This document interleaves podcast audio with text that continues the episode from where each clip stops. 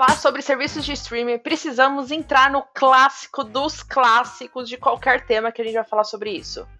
Qual é o melhor streaming hoje, 2021, para você gastar o seu pobre dinheirinho, meus queridos? E não só isso, eu vou já jogar a segunda pergunta. Precisamos mesmo ter todos os streams disponíveis no mercado? Polêmica, hein? Bastante polêmica. Sobre a primeira pergunta, cara, sinceramente, a cada dia é, eu, eu, não sei, eu sei menos qual é o, o melhor, cara. Porque tá tão fragmentado. Uhum. E aí que tá. A Netflix é disparado o melhor, a melhor interface, a melhor experiência de usuário, né? Tipo, você dar um play numa coisa da Netflix é uma delícia em qualquer, né, em qualquer lugar. Se for no navegador, se for no celular, se for no Smart TV. Já o catálogo, para mim, não é o melhor. E aí a gente, na minha opinião, tem serviços com catálogos que são infinitamente melhores que o, a experiência de usuário é uma merda. Uhum. Amazon Prime Video, por exemplo, é horrível a experiência de usuário. O HBO Go a gente nem fala, porque você não consegue nem logar. E é o melhor catálogo de séries que tem.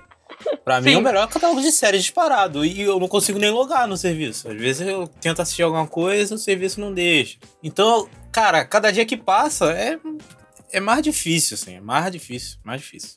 Pois é. É, eu tinha para mim que eu ia continuar só pagando Netflix e Prime Video, que para mim tava tudo, tá tudo certo. E eu uso o telecine do meu namorado, né? Peço lá, ah, ele me deu acesso. Mas na última semana eu acabei assinando o Globoplay também, porque eu tava com muita preguiça de baixar as séries que tem lá brasileiras que eu tava querendo ver, eu tava com muita preguiça de baixar. Falei assim, ah, é R$19,90, vai, né? Fazer o quê? Tô pagando quase 50 reais Netflix, tudo bem. Nossa, é. aquele plano de 4K é 40 e pouco, né? Caro pra cacete, meu Deus. É, pois é. Mas assim, a minha sorte é que eu divido com mais três amigas, né? Então ah, a gente Compensa. assina esse o, o, mais caro, porque aí dá para ver todo mundo em simultâneo, mas a gente divide o valor da assinatura. Então não pesa tanto. Mas mesmo assim, se fosse só eu, né? Tipo, ah, quase 50 reais já, só de Netflix. Pois é, Aí não. É, é foda. É, tanto que a, até a, a, Prime Video, pra competir, eles botaram tipo 9,90, sabe? Então. Pois é, foi, só que isso impactou na, na experiência do usuário, né? Porque a interface, como o Thiago falou, é completamente horrorosa. Não, é muito ruim. É, é, além de feia, se ela fosse só feia, beleza. Ela é feia e ruim. É muito entendeu? ruim. Ela é lenta, é lenta. E não nada supera a qualidade de legenda do Amazon hum. Prime. É, é a coisa mais grotesca. A gente precisa assim, a gente vai desabafar, tá? Nós estamos revendo Lost. E ah, eu fui a última. Eu fui, eu fui a última a começar a rever do nosso grupo. Quando chegou na parte da escotilha, gente. Já, não, sério, eles me traduziram como portinhola. Cara, vai, sacanagem. Vai, vai, lá na Legendas TV, faz um, é um acordo comercial, pega as legendas já prontas. Você não precisa nem ter trabalho, cara. Porra. Pelo amor de Deus, cara. Foi uma Pô. empresa bilionária, né? É, cara, o Jeff Bezos, o cara mais, mais bilionário do planeta Terra. Pois e é. o serviço é uma merda, cara. cara, e isso quando tem legenda, né? Porque já o catálogo tem, tipo assim, um título lá e entre parênteses, dublado. Versão dublada. Aí você fica, oh, ok, né? Não, a Disney chegou no Brasil sem legenda. É outra coisa patética o Disney Plus, né? Vamos falar a verdade. Porque a falta de legendas é terrível. Que já existe a legenda, já existe a dublagem. E ainda disse que não ia disponibilizar dublagem para Hamilton, né? Nem legenda. É. Porque isso impacta na experiência da pessoa. Ou seja, né? Se você não entende, se você não é fluente em inglês, sinto muito você não verá esse título em 4K. Sim, tem muito. Cara, tem tanta coisa no Disney Plus que eu acho que faria um sucesso no Brasil. Se tivesse. Cara, no mínimo legenda, cara. O próprio Black Skin mesmo, eu não, eu não conheço ninguém que, tipo, que não tenha pirateado, que tenha visto, cara. Porque, tipo, não faz sentido você colocar uma coisa, botar, entre aspas, trailer legendado e não ter legenda no, no, no serviço de streaming, cara. E eu acho que o Disney Plus ele sofre de. Ele é. acha que ele só vai se carregar pela nostalgia nesses Tipo, por exemplo, um, um Planeta do Tesouro. Acho que nem tem esse filme. Mas é uma animação. É uma animação, a maioria das animações só tem dublada em português, não tem legenda em português, tem legenda em É. inglês, ou tipo, dele- bota lá legenda português, é, dublagem em português, mas a dublagem é de português de Portugal, sabe? Tem esses bugs também. É, isso é Nossa umas coisas assim que. E aí eu acho que é o ponto da segunda pergunta. Por causa disso, eu não vejo necessidade hoje em dia de uma pessoa específica assinar tudo. Ah, não, sabe? imposs- é quase Eu acho que impossível. tem Não. como você assinar um ou dois conteúdos, vai, e depois ficar tentando migrar. Porque que nem o Thiago falou, não é só questão de grana, não é só questão de, de, de consumir o conteúdo. É qual é o seu estilo, sabe? Eu não vejo uma pessoa, por exemplo, que assiste poucas séries assinando todos os serviços, sabe? Sim. Dá pra você assinar só um. Dá pra você ficar só com Netflix da vida, entendeu? Agora, pra uma pessoa que assiste um monte de coisa, mas que assiste mais conteúdo nacional, compensa muito mais a pessoa assinar um Globoplay da vida. Porque os outros Exato. conteúdos ainda não tem. Agora, se Uhum. você não assiste série, mano, não, pra mim, você não compensa você assinar um serviço hoje. Compensa ficar Eu na TV acho- a cabo. É, eu acho que vai muito do marketing, sabe? Que você fica vendo na internet e aí você é seduzido a querer assinar um, um serviço que você sabe que você não vai usar, você vai usar muito pouco, mas você acaba sendo complacente de, de assinar porque o marketing é envolvente, você acha que você vai assistir alguma coisa. Eu, quando assinei o Prime Video, eu vi um filme, assim, Acho que o primeiro filme que eu vi lá foi Hereditário. E aí. Que tem a legenda com descrição, né? Não é legenda regular. É, exato. E aí eu fiquei, tipo, meses sem mexer no Prime Video, porque eu ficava muito na Netflix. Agora que eu tô vendo Seinfeld lá, então eu tô vendo mais coisa além de Seinfeld do catálogo. E tô menos na Netflix. Mas assim, acho que tem mais de um ano que eu assinei o Prime Video, eu fiquei meses sem mexer nele, assim, só tava lá, assim, e debitando no meu cartão 9,90, assim, se fosse mais caro eu não teria nem assinado. Esse negócio é, é meio complicado, né? Porque eu, por exemplo, eu vejo, né? A gente tem podcast série, então a gente vê muita série. Uhum. Mas eu quase não assino serviço de stream quase nenhum. Os acessos que eu tenho é por meio de terceiros, né? Isso que eu ia falar. O nosso. Na real, acho que eu não pago nenhum, a não ser né, os que vêm na minha internet. Mas os acessos que eu tenho é por meio de terceiros. Agora, uma pessoa regular, ela pode muito bem assinar um ou dois no máximo, Netflix, Prime Video e. Uhum. Ah, eu quero ver uma série que não tem nos dois. Ah, dá seus pulos, amigo, entendeu? É, Torrent tá Tem aí, gente né? que não- Todo mundo sabe. Exato. Tem gente que não gosta de torrent e fica só na net. E, e isso é realmente limitante, isso é preocupante, mas tem gente que não, não gosta de baixar torrent, então fica só na Netflix. Então, cara, eu acho que quase ninguém assina todos os serviços, inclusive. É meio inviável. Gente, é muito dinheiro, assim, você vai gastar É muito tipo, quase 200 reais, se não chegou, né, a 200 e poucos reais por mês. Mas tem uns que são muito específicos, tipo o Crunchyroll lá, que é só pra anime. É, aquele Stars e Play. Ah, Mano, isso aí esse é Stars e Play, eu não entendo. Cara, não tem nada de, tipo, grande assim que chame a galera. Eu não sei como é que eles sobrevivem, sinceramente. Porque eu já dei uma olhada no catálogo e falei, mano. Esse, esse Stars Play não faz o menor sentido. É, eu não Ele entendo. não faz o menor sentido ter Não. no Brasil, porque esse canal nunca veio pra cá. Ele não tem. Nunca teve na TV a cabo brasileira. Ninguém conhece a marca direito. Só quem conhece é quem sabe um pouquinho de televisão americana, que é um canal americano, né? Sim. E aí os caras vêm pra cá com esse nome, tipo, É. E, e não, caro, sabe? né? E caro! Ninguém assina isso. Por que, que alguém vai assinar o Stars Play? Que série que tem no Stars Play que presta? Ah, o Stars Play, tá. Eu sei, Vai sei ter qual um que ou é. outro.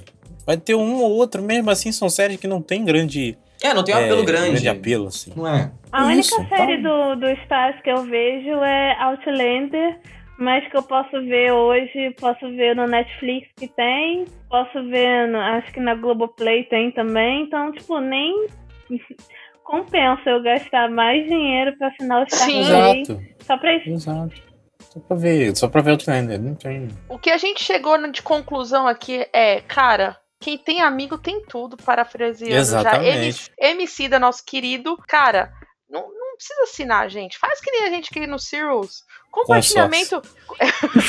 Eu ia falar compartilhamento, mas consórcio é a solução, porque, gente, você tá pagando uma TV a cabo já de serviço de streaming. É. Se você parar pra pensar. Real, real. Eu antes, na hora que eu tava assinando o Globoplay, eu passei o olho assim nos planos disponíveis, né? O plano mais caro do Globoplay é 80 reais. Nossa senhora. E eu fiquei assim, tipo, cara, 80 reais é quase, tipo, o valor do que eu pago da internet da minha casa, assim. É, bizarro. Pra você ver a dimensão da coisa. Eu não sei se é aquele com Premiere. É, com Premiere. Ele É com o Premiere, aí compensa, vai. Cara, Aí a gente. Aí a, a gente. A o gente. Premiere Né? avulso é 80 reais. Não, o então, Premiere falei. avulso é 80 reais. É, eu então. tenho de graça. Eu tenho de Eu graça, também. né? Mas. Eu também tenho de graça, né, Thiago? Esse tipo de plano é só pra quem, assim, assiste futebol, tem filho que vai assistir alguma coisa no, Exatamente. na parte infantil do Globoplay, tem mulher dentro de casa que vai assistir série, é, e ele mesmo também pode assistir BBB, pode assistir novela. E aí compensa, que é quase uma TV a cabo. É de família mesmo, assim, mas eu assinar 80 reais pra ter isso, eu nem vejo futebol. Não, não, não faz sentido. Depois de pegar leve com serviços de streams, vamos falar de coisa importante e principalmente coisa séria nesse podcast? Bora. Vamos. Vamos.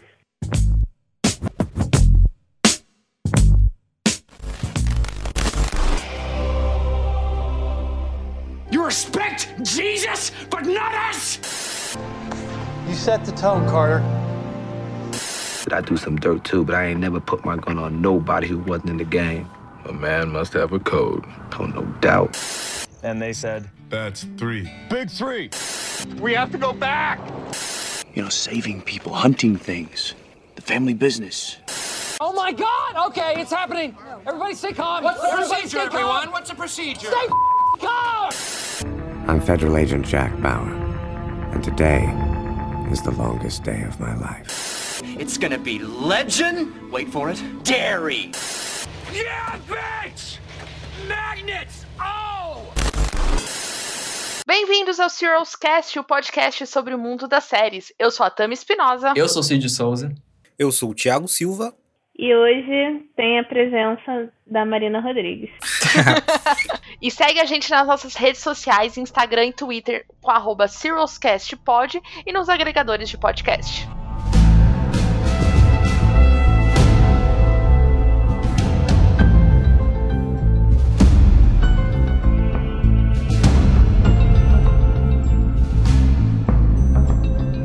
Criação de TV a cabo revolucionou o mercado audiovisual ao permitir a criação de nichos de conteúdos e tirar da TV aberta um grande público que gostaria de sair da mesmice e consumisse conteúdo de mais variados estilos e gostos. Com a chegada da internet, a pirataria surge como uma forma de consumir esse conteúdo no horário que o consumidor quisesse, e isso levou as grandes empresas a pensarem fora da caixinha. A pioneira foi a Netflix ao produzir o seu conteúdo em formato de uma grande locadora, permitindo finalmente o consumidor consumir qualquer produção quando quisesse e não mais atrelado a uma programação de TV aberta. Apesar que hoje em dia isso já mudou com o formato Netflix de lançar tudo isso, mas isso vai ser um outro episódio no futuro do Serials Cast. E aí, com a chegada desse serviços de streams, a cada dia que passa, o conteúdo nacional sofre vários problemas relacionados ao tentar bater de frente com as grandes produtoras mundiais como a Disney, como a própria Warner, e a falta de regulamentação decente neste país está prejudicando demais a produção de conteúdos. Para isso, a gente chamou a nossa querida Marina, que já participou do nosso programa do Serials Cast, no episódio 12 da segunda temporada, falando de Fuller House, e é a nossa especialista, né, nesse assunto. Marina, eu queria que você se apresentasse e explicasse por que você é a nossa guru nesse programa de hoje aqui. Olha, é, é bem pesado, assim, ser guru de algo. Mas. É um guru É. de bom, é um, é um bom guru.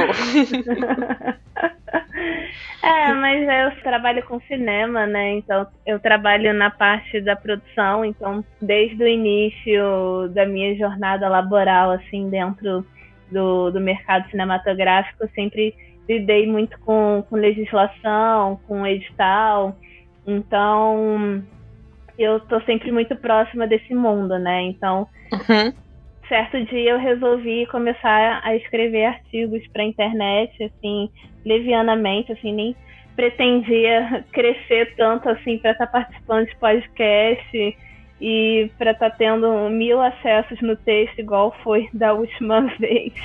com a questão da HBO Max, mas é um tema que eu gosto bastante, assim, então como eu já tenho um pouco de experiência de fora, né, tipo, do trabalho, é, de mexer sempre com legislação e sempre estar tá acompanhando muito essas notícias é, no Brasil e fora do, do Brasil também. Então, eu acabei que me tornei, assim, uma pequena voz na internet, falando sobre isso e destruindo os sonhos de muitas pessoas. destruindo sonhos é ótimo. Eu acho que a pessoa que tá dando play nesse episódio pode falar assim: nossa, mas como é que um podcast sobre séries está falando mal de, de um, tipo, do ganha-pão do podcast? Só que, que é, nem a Marina é falou, mal, não é nem né? destruir sonhos. Eu acho que é importante a gente entender o quanto a falta de regulamentação no país afeta a produção de conteúdos, isso é, na própria qualidade do que a gente pode ver de coisas diferentes e tudo mais.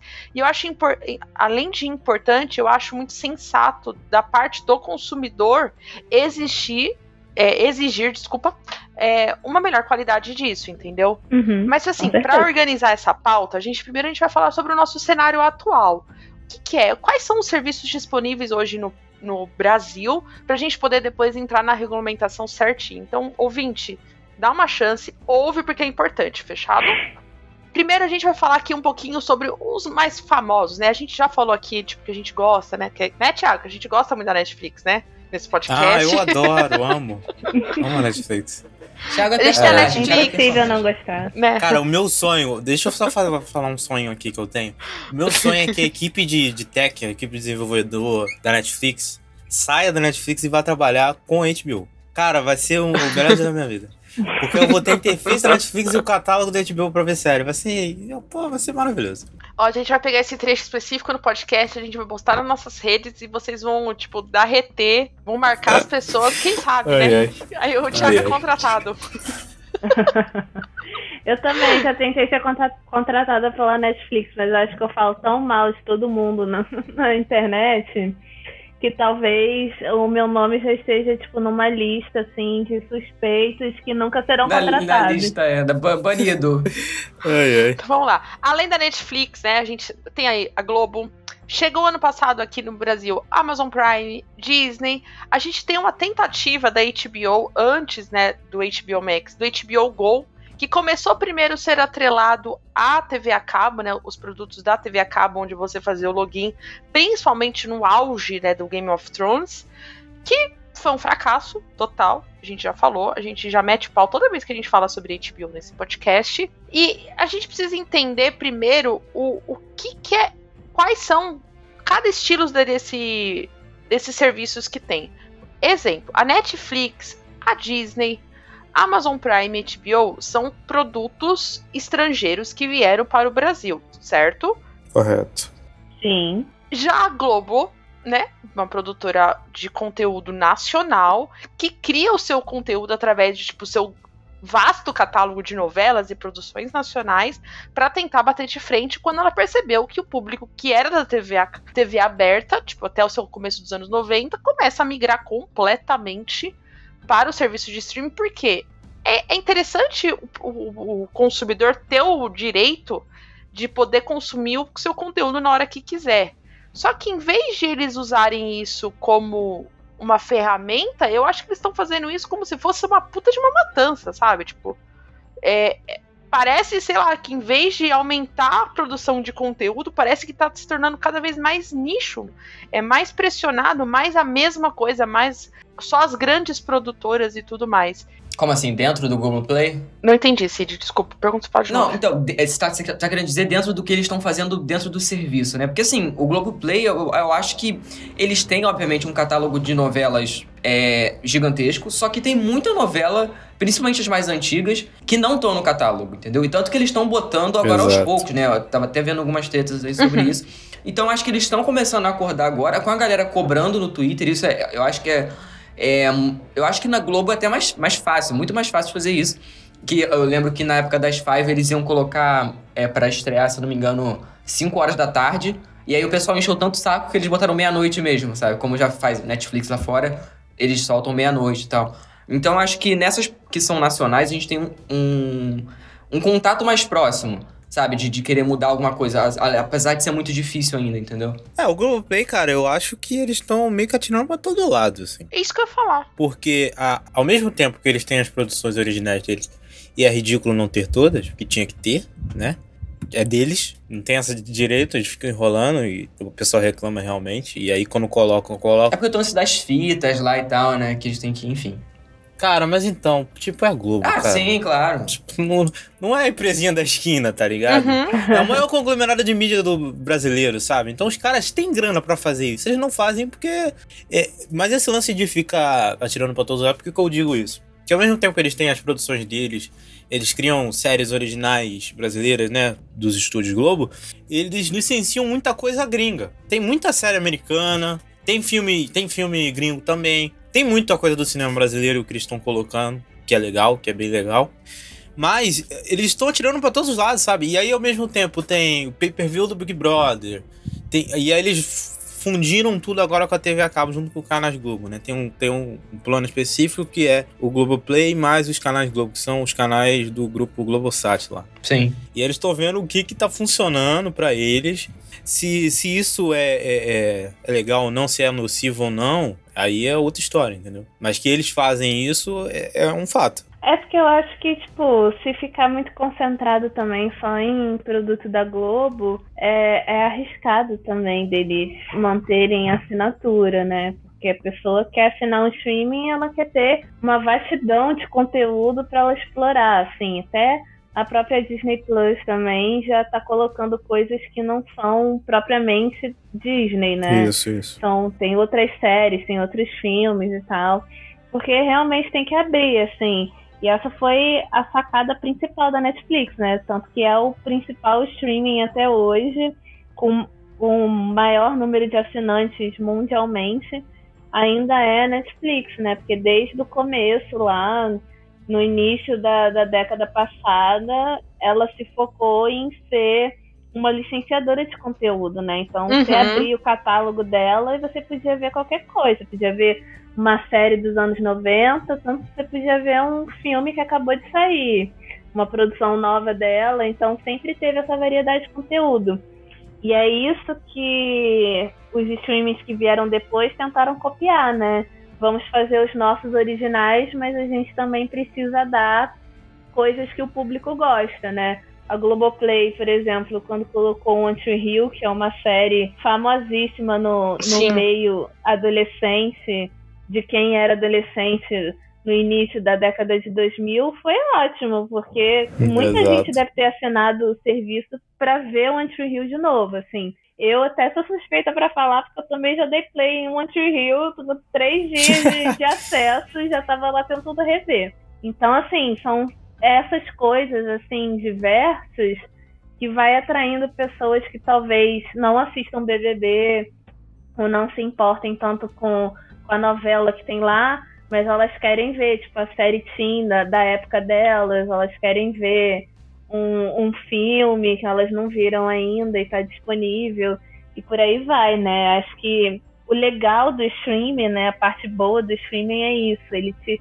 oferecer uma vastidão de conteúdo para você realmente explorar e você acabar tendo preguiça de baixar aquilo porque é mais fácil Sim. você assinar para assistir na sua televisão do que você baixar no computador para depois passar pra televisão. Pois é, e, e o, o Globoplay, ele tem também o, o Doctor Who, né? Que são, tipo, cacetadas de temporada, eles fizeram uma parceria aí, então, tipo, tá rolando direto que sai uma temporada e tal, eles já botam no Globoplay, então chamou um outro público, né? Tipo, de, de, de, uma, de um espectro completamente diferente do, do, das séries nacionais e tal. Então, acho que a Globo é, é interessante o, o streaming, porque, às vezes, por exemplo, quando eu tô querendo é, ver uma novela antiga que eu via, sei lá, quando era criança, e tem lá e aí eu que- quero ver, sei lá, o próprio Doctor Who que eu tô vendo agora pela primeira vez. Tem lá também. O Big Brother, quando eu quero me alienar, também tem. Então eu acho que isso é interessante, assim. É, mas mas eu, se fosse pra, já colocando aqui, se fosse pra, só pra assinar um Globoplay, não seria o que eu assinaria de forma nenhuma, assim. É, e isso vai muito do, do público que, que eles querem alcançar, né? Eu, eu acho que eu não sou, sinceramente. Tem, é. Inclusive esse negócio do Big Brother, né? É que eu não sei se esse dado é real, mas enfim, saiu um, um negócio aí que sobe não sei tantos por cento durante a época de Big Brother, né? Porque muita gente assina pelo pay-per-view. Ah, mas eu imagino que deva mesmo. Uhum. Justamente pelo pay-per-view, porque é barato, né? Antes, antes quando tinha só na TV a cabo, não era esse preço. Não era, Não, era absurdo. Era 20 reais. É. Era bem caro, né, da TV a cabo. E antes só tinha TV a cabo, não tinha o Globoplay. Então, a- foi o crescimento, foi o boom. E com, com alto sucesso da edição passada, e esse ano tá batendo recorde de audiência de novo, então ele provavelmente deve ter ganhado muito assinante. Eu vi muita gente falando que assinou pra ver o PPV do Big Brother, assim, entendeu? Uhum. Não por causa de outra coisa, justamente por causa do Big Brother. E aí, provavelmente, a pessoa assina e. Porque Big Brother são 100 dias, a pessoa assina até o final. A pessoa não vai ver só o Big Brother, sabe? Ela vai dar bem em outra coisa. E aí vai que ela, enfim, vai que ela começa a assistir outra série e aí vai ficando no, no coisa. Então, pra eles, o Big Brother é uma grande vitrine do Google Play. assim. É, no sim. Brasil. É uma grande vitrine. E, Né, e fora isso, e fora isso, a gente tem as famosas pegadinhas. Eu vou falar isso toda vez, Globoplay, desculpa. Na hora que você vai assinar o conteúdo, tá lá o preço. Ah, R$19,90. Só que você não lê lá as letras miúdas, dizendo que você é obrigado a ficar um ano quando você assina esse plano. Tem um ano de fidelidade? É, tem, dependendo do plano Olha, que não você assina, é, é um ano. Se você paga o menor valor do Globoplay, você tem que ficar um ano. Você paga, tipo, acho que é 200 e alguma coisa no cartão de crédito que parcela em 12 vezes. Ah, Paga o plano anual. E você não anual. pode cancelar nesses 12 meses. Você não tem esse Ah, direito. é, mas aí é plano anual, é. Entendeu? É, então. Na real, você já pagou A tudo. O cartão tá parcelando pra você. Não, não, não, não, não, não é que garoteou. Porque você pode fazer isso com a Netflix e você pode cancelar. E não é debitado, entendeu? É como se fosse o, o pagamento mensal, entendeu? Só que no- hoje em dia eles mudaram, faz uns dois meses. Porque muita gente, gente até famoso, tipo jornalistas, as coisas começaram a reclamar e eles mudaram o layout do, do anúncio disso, né? Dizendo que, ó, é 12 meses, porque não vinha, vinha escondido. Você É. passava no cartão, debitava lá no seu cartão de crédito R$19,90, beleza, mas só que na hora que você ia ver a fatura, na verdade estava lá, ó, tipo, primeira parcela de 12, entendeu? Agora eles aí, mudaram. aí, aí é vacilo. Não sabia dessa pegadinha. É, não, então, sabia. tinha essa pegadinha, porque eu assinei na época de Sandy Júnior. Porque assim, a, a, Ah, é verdade. Ela assinou entendeu? por causa Eu disso. assinei, eu assinei por causa Cada disso. pessoa sendo atraída pelo Globoplay por alguma coisa, tá vendo? Não, gente, a minha família Caiu. só assinava Netflix. A Globoplay, quando começou a soltar, tipo, as novelas, acho que foi o ano passado, que faz um ano mais ou menos, que ela soltou, tipo, um catálogo gigantesco de mais novelas assim, minha família, que não era de assistir séries, essas coisas, assinou a Globoplay. Porque, Uhum. como a gente tava falando, não é nem só conteúdo de séries, tem as novelas.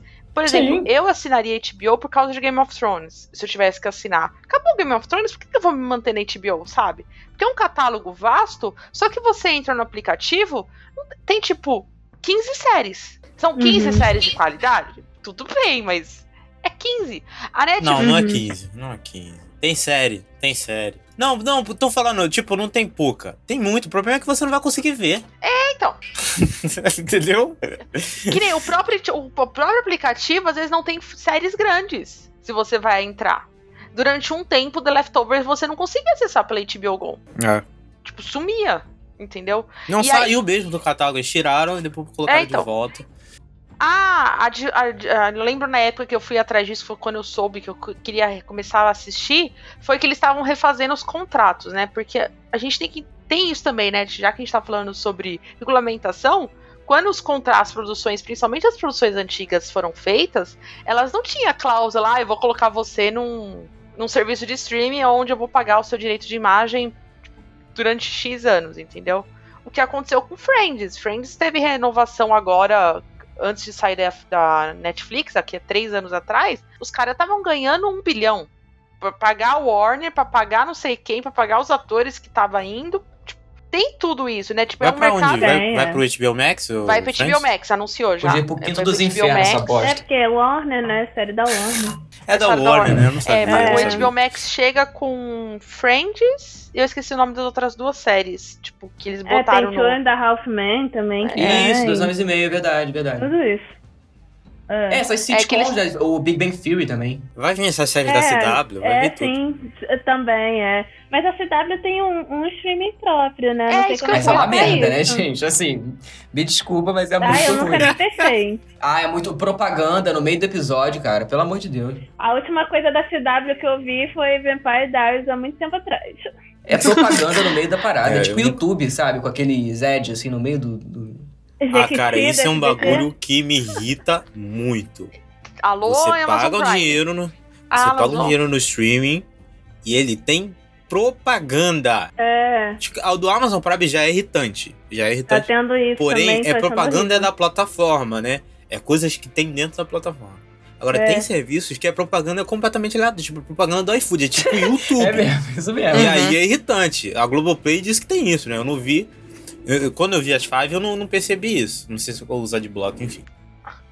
Não, e assim, a gente, a gente brinca, a gente critica a Netflix nesse aqui, só que assim, nada supera a Netflix em produção de conteúdo. Quando eu falo nacional, não é só brasileiro, né? Porque assim, a Netflix ela começa primeiro usando conteúdos já, né?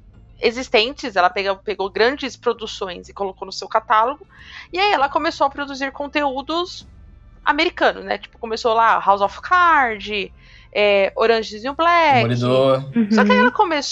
ela começou a, em cada país, começou a, a criar o seu próprio conteúdo. Aqui no Brasil foi o 3%, né? Que foi a primeira produção, né? 3%. Primeira foi Inclusive, 3%. um episódio muito antigo aqui desse podcast que eu e o Thiago a gente fala das séries originais da Netflix que são brasileiras. Acho que é o É quinto episódio da primeira temporada, acho que é isso. Se você for ouvir, pelo amor de Deus, você ouça. Já pensando que era só o quinto episódio. Não vai, nossa, não vai com essa Ouve no você daí, 2x, só pra Eu editava muito mal nessa época, hein? Eu nem era. pra- Eu era ouvinte ainda nessa época, viu? Era assim. Era assim. Pois é. E, e a gente pode assim, a gente, igual a gente fala, a gente critica, só que, cara, hoje a quantidade de proteu- conteúdos locais da Netflix é absurdo. Uhum. ve- no final do ano eu tava vendo aquele ranking que eles fizeram de top 10 de cada país. Tem série que eu nunca tinha ouvido falar. Tem séries que explodem, como Dark, como Lupin, agora francesa, como é, La Casa Casa, de de, Papel. Mas tem umas produções, tipo, tipo no Japão, na, Ale- na, na Espanha, uma- tipo, umas coisas muito locais que eu falo, cara, que legal, mas. E aí começa, né? Tipo, isso começa com filmes e tá começando a chegar com séries. E acho que agora entra na nossa pauta principal mesmo, que é nosso, tipo, o cenário de regulamentação do Brasil, o quanto isso é prejudicial, porque a gente tem, vai, a Globo fazendo bastante conteúdos originais brasileiros, mas você tá vendo as outras empresas, como a Netflix, que puta, ela fez aquela que ganhou o Emmy, gente, brasileiro ano passado, que teve uma temporada brasileira, que Ninguém foi tá olhando, cancelada. É, tipo, cara, vencedora, as pessoas fora do Brasil falando, cara, como que vocês cancelam um negócio desse? E a Netflix, tipo, foda-se, entendeu? Prefere investir, tipo, em comercialzinho de Bruna Marquezine com Sasha pra divulgar a série. Inclusive, própria, tava entendeu? rolando notícias aí de que a Netflix, a, a, a matriz, né? é, mandou a Netflix BR pensar em novelas, né? Pro, Sim. pro serviço. E aí é, tava já rolando tretas de que. boato já. Teve tretas de que a Netflix BR não, não tava com uma grande vontade de fazer. Então, tava uma queda de braço aí, mas enfim. Teve esse boato aí, né? É. É, Tem esse, um extra ainda. esse boato surgiu em dois, primeira vez que eu lembro foi em 2015. qua- acho que 2015 ou 2014, 2016, quando as, as novelas da Maria do Bairro entraram no catálogo. E aí, tipo, Netflix bombou do pessoal assistindo novela. Tipo, nossa, todas as novelas da, da Thalia entraram, tinha Aham. e aí o pessoal falou, puta, além de séries, vamos produzir, vamos produzir novelas, né?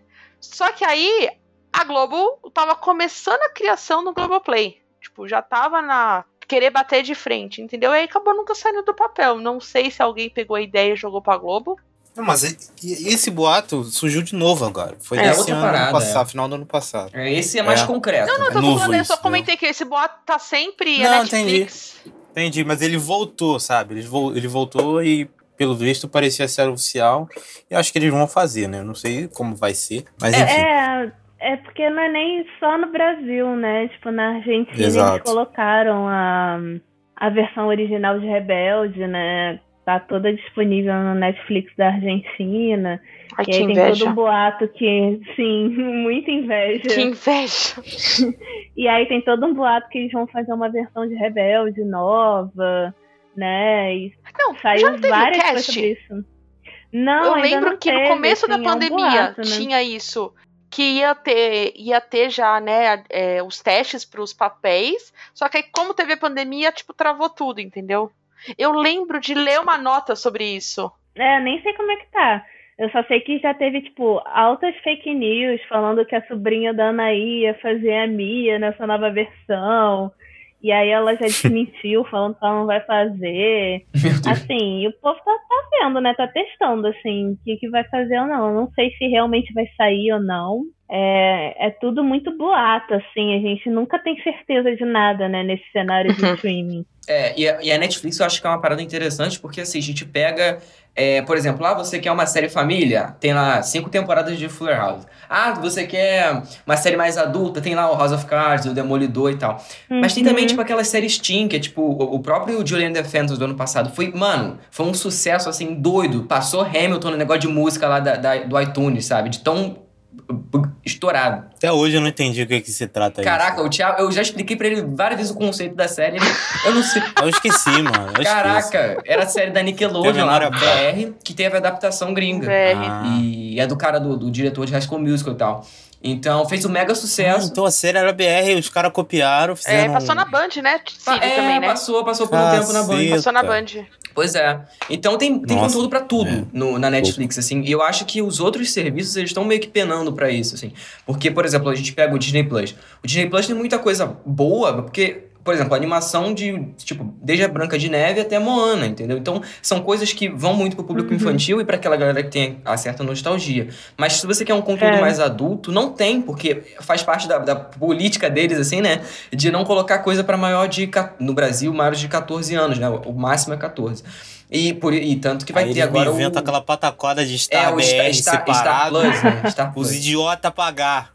Pô, tá de sacanagem. É. Pelo amor de É, é Deus. porque o que acontece com a Netflix é que, na verdade, ela é a única até hoje que nasceu já com a manha, né? Sim. De ser Uhum. um streaming. Porque ela já nasceu com essa cabeça dela ser uma, uma televisão online. Tipo, o negócio já nasceu assim, né? Ele não queria ser somente uma reprodução é, do conteúdo que a gente vê na TV a cabo. Ele queria ser é, o fora da curva daquilo que você assina, né, na época por R$14,90 e você assiste quando Ai, você que saudade quer. de pagar isso. E a hora que você 14,90. quiser e aonde você quiser, né? Então ela se apresentou assim para o mercado, né? Tipo, olha só, nós é, queremos ser a sua nova TV a cabo, porque aqui você vai poder ver a sua série sem precisar pensar, caraca, 9 horas da noite de quinta-feira eu tenho que ver o episódio da série X no canal Sony, no canal da Warner, no canal de não sei Se eu- das quantas. Na E se eu Netflix você perder, pode já ver a era. hora que você É. quiser. Exatamente. Pois é. E, E É. as que se seguiram, né, que tomaram esse caminho do, do streaming, elas só fizeram isso porque elas viram que a audiência estava caindo e a Netflix estava crescendo. Vai dizer, opa, peraí, né? Se você tá aí livre, leve e solta na internet, também quero estar. E aí começou a guerra do streaming como a gente come- conhece hoje, né? e, e eu acho interessante isso que a Ma- Marina falou, porque assim, a Netflix por muito tempo foi vista como a, a, a empresa amiga do povo, né? Que botava tudo, que tinha tudo, que as séries originais Ah, eram é maravilhosas, tão que não, não cancelava nada, até que começou os cancelamentos, né? Foi um cancelamento ali, aí depois bota um sense, cancela um Sense8, aí depois faz um filme, aí depois cancela a série X, até que depois eles começaram a cancelar muita coisa. Cancela The nunca Isso, essa bosta. Então, Nossa, verdade. Bosta nada, sério. Então, assim, eles começam a fazer muitos conteúdos de qualidade duvidosas e cancelar coisas que eram muito boas, ou, tipo, de- é, n- não anunciar que foi cancelada, né? Tipo, falar, ah, não, a gente não sabe quando vai voltar e tal, por conta de, de, de, de grana. Então, depois dos cancelamentos, acho que a Netflix foi perdendo esse prestígio que tinha, sabe? E aí agora eles estão vol- tentando voltar com essas séries, tipo, o próprio Lupin mesmo, o Gambito da Rainha e tal. Mas, e- que são mini, assim, entre aspas, né? Minisséries, porque tá com essa moda, né? De ser minissérie, mas depois virar série, né? Ter uma segunda temporada. É. Ah, mas o Lupin não é minissérie, não? É É, minissérie? não. Não, não, não. Tô não é falando uma do Gambito da, da Rainha, que já tá falando que vai ter segunda. te- Tem rumor aí, né? de- Ah, não, os cambitos Eu não, os cambitos um Eu só. avisei tá que bom, teria. chega. Eu avisei no nosso episódio de melhores não- do ano. não, Marquei não. Thiago lá no Twitter só pra ele ficar puto.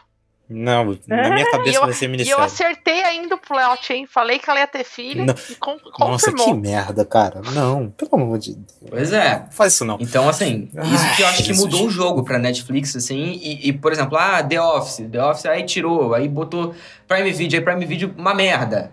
Aí, pô, isso ficou É. confundindo o público. O próprio Fuller House, mano, tem Fuller House, ah, mas não tem o, o Full House mais, tiraram.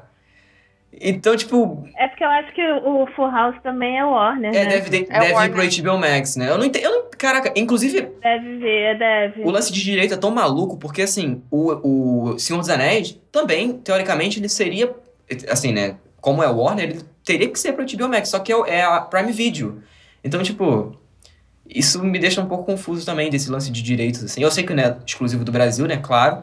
Mas. Mas eu achei até meio bizarro deles ainda quererem continuar o Senhor dos Anéis no, no Prime Video e não pro HBO Max, né? Que eles estão fazendo de tudo pra chamar público de tudo quanto é jeito aí, né? Com o Justice League lá do Zack Snyder, com esses conteúdos aí de streaming e cinema em- ao mesmo tempo e tal. Eu acho que essa questão de regulamentação no Brasil hoje, ela começa. Marina me corrija se eu estiver errado, hein?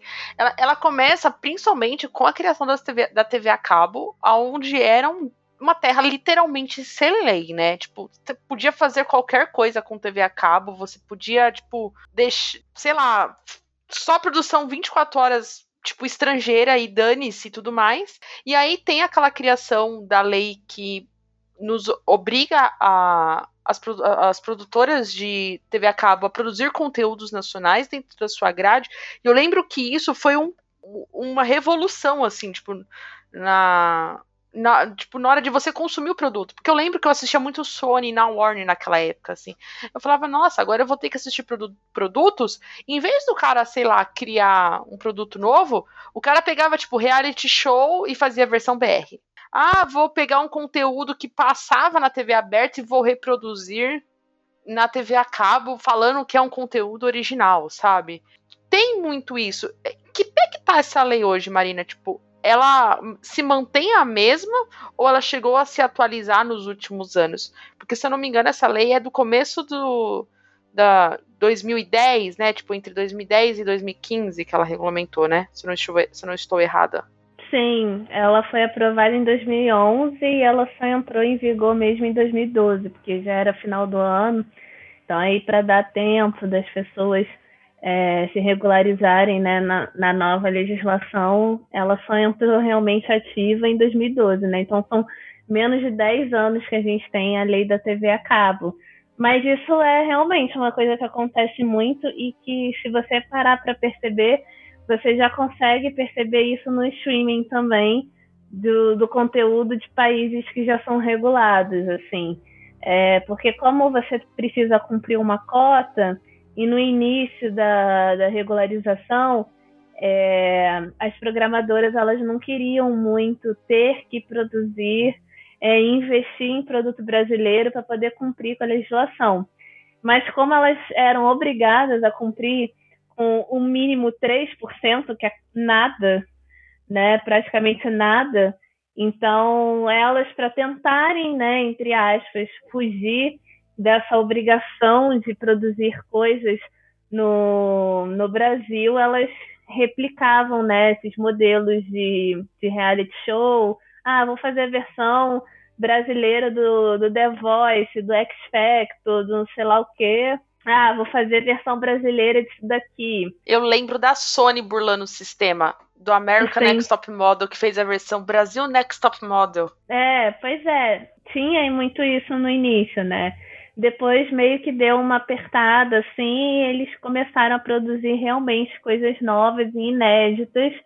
E isso foi muito benéfico, porque eles viram retorno e logo eles reinvestiram, né? Foram reinvestindo. Tipo, hoje a lei ela continua a mesma coisa. Você é obrigado, se você for um programador de TV a cabo, você é obrigado a investir 3% do seu conteúdo em produto brasileiro. Mas hoje, é, provando né, o quanto que o brasileiro assiste é, produto brasileiro sim, que a gente tem demanda, a gente fechou 2019, eu não vi o balanço de 2020 ainda, mas em 2019 a gente já tinha ocupado 18% da TV a cabo, mesmo a lei ainda exigindo só 3%, né? Isso em menos de 10 anos, né? Então você imagina hoje a União Europeia que aprovou 30% de conteúdo europeu para o streaming, é, daqui a oito anos, nove anos, olha quanto que a presença europeia vai estar nas nossas plataformas de streaming, né? Se a gente for pensar que o, o mesmo caso que aconteceu com o Brasil vai acontecer com conteúdo europeu. Eu acho, eu acho que fazendo uma uma pergunta, tipo, existe algum país hoje, tipo, baseado em séries que segue um bom modelo além da União, além da União Europeia? Eu lembro muito da parte, tipo, de cinema mesmo, que é a própria Coreia do Sul, né, com Parasita e tudo mais, e a, as pessoas acham que Parasita chegou, tipo, ah, do nada surgiu um filme. Não, é porque eles têm um, uma produção nacional muito forte com vários outros filmes é, sempre sendo produzidos, sempre novos diretores e tudo mais. E isso você vai com o tempo criando base, é, dando oportunidade para novas vozes, né? Tipo, de criar tanto atores, quanto produtores, quanto parte técnica e tudo mais. E eu, que eu sinto muita falta no Brasil aqui. Pô, é uma parte de novela, puta, a gente é carro-chefe, a gente exporta a novela uhum. para o mundo inteiro. Agora, Sim. chega aqui em séries ainda, a gente tem esse potencial só que ainda engatinha. Eu vejo muito a Globo dando né, o pontapé na frente, porque ela pega muito esse modelo de novelas e está transformando em séries, principalmente no começo. Agora, com vai, Sob Pressão, Carcereiros e. Esqueci o nome da outra série famosa deles, gente. Supermax? Não sei. Não é as Five. Hã? Supermax? Não sei. Descreve que a gente lembra o nome, vai. Não, pior que eu não lembro. Tipo, tem, eu sei que tem três que eles falam que é o carro-chefe. Tipo, que começou com Sob Pressão, que é um estilo de série mesmo, não baseado, tipo, novela, tipo, minissérie e tudo mais. É... é, o formato série, né? Diferente formato. do formato. É, entendi, eu entendi, entendi. Entendeu? É, esse lance da Coreia do Sul mesmo, né? Parece que na Netflix tem bastante conteúdo sul-coreano, né? Tem, tem bastante coisa lá. Se você dá uma caçada, tem essas. Eu não sei como é que chama direito, mas é tipo uma novela, só que é um formato específico deles. É, lá. tem os doramas, né? É dorama, é, é isso? Dorama, é isso, disso? eu tava tentando lembrar sim, também. Sim. Então, então, tem bastante conteúdo desse tipo lá na Netflix. E é mundial, né? E o lance do, do, Netflix é que o catálogo deles é mundial. Uhum. Se eu estreio uma parada aqui, vai ter em tudo quanto é lugar, sabe? Vai ter em todos os países que a Netflix está disponível, e não são poucos. Né? Você estreia um conteúdo brasileiro, esse conteúdo brasileiro vai estar disponível para uma cacetada de países. Então, é vitrine para a produção brasileira, uhum. não só no Brasil, mas internacionalmente, entendeu? A questão da regulação na, na Coreia do Sul para o streaming ela ainda está meio dúbia ainda, né? Tipo, eles não aprovaram ainda uma legislação que obrigue a Netflix a, a colocar lá 30%, 25%, sei lá, de conteúdo sul-americano, mas é, sul-americana, quem dera.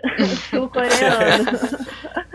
Desculpa, gente. É, de sul-coreano, mas a Coreia do Sul ela tem uma costa muito quente, né? Com com esse mercado hollywoodiano em si, porque nos últimos tempos ela serviu de cenário para muito filme, né? E muita série uhum. também da, da, Netflix e dos, dos grandes estúdios de Hollywood, né? O, o Vingadores filmou lá, filmou em Seul, é, pró o próprio Sense8, que foi uma sensação da Netflix enorme. Tem a, a Coreia do Sul de fundo de uma das personagens principais, né?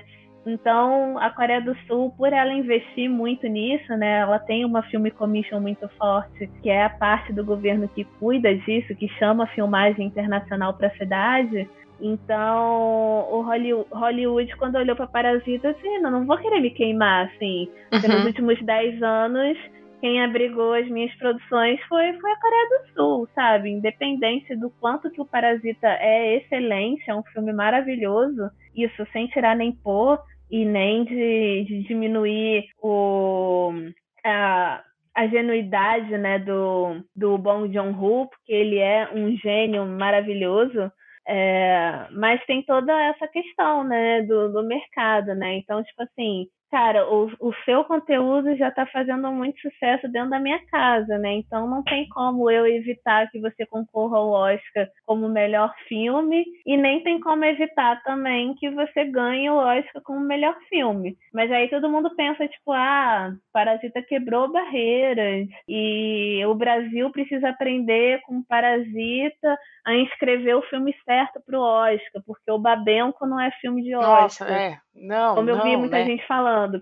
E não é assim, tipo, a Coreia tem o dinheiro, teve dinheiro para colocar o Parasita para fora da Coreia, né? Teve as suas distribuidoras que se interessaram, é, jogou dinheiro na campanha e por isso que é o vencedor de Cannes, é o vencedor de, do Oscar, é o vencedor de vários festivais aí já comentadíssimos. E não é porque Babenco não tem a cara do Oscar, tem a cara do Oscar também. Qualquer filme pode ser a cara do Oscar, desde que tenha dinheiro para investir, Exato. né? E o Brasil não tem. A gente tem um governo que não se interessa de, de investir no audiovisual. Ele não vai dar dinheiro para a produção do, do Babenco para gastar com, com lobby, né? Assim, colocando uma palavra bem é, esporádica aqui, para eles fazerem uma carreira internacional com o filme. Então isso, isso demanda muita construção de política pública, não é do nada que acontecem as coisas, né? A Argentina, por exemplo, ganhou um dos primeiros Oscars dela foi dentro da ditadura do país, né? Estava vivendo a ditadura ainda e um filme que critica a ditadura ganhou o Oscar de, de melhor filme,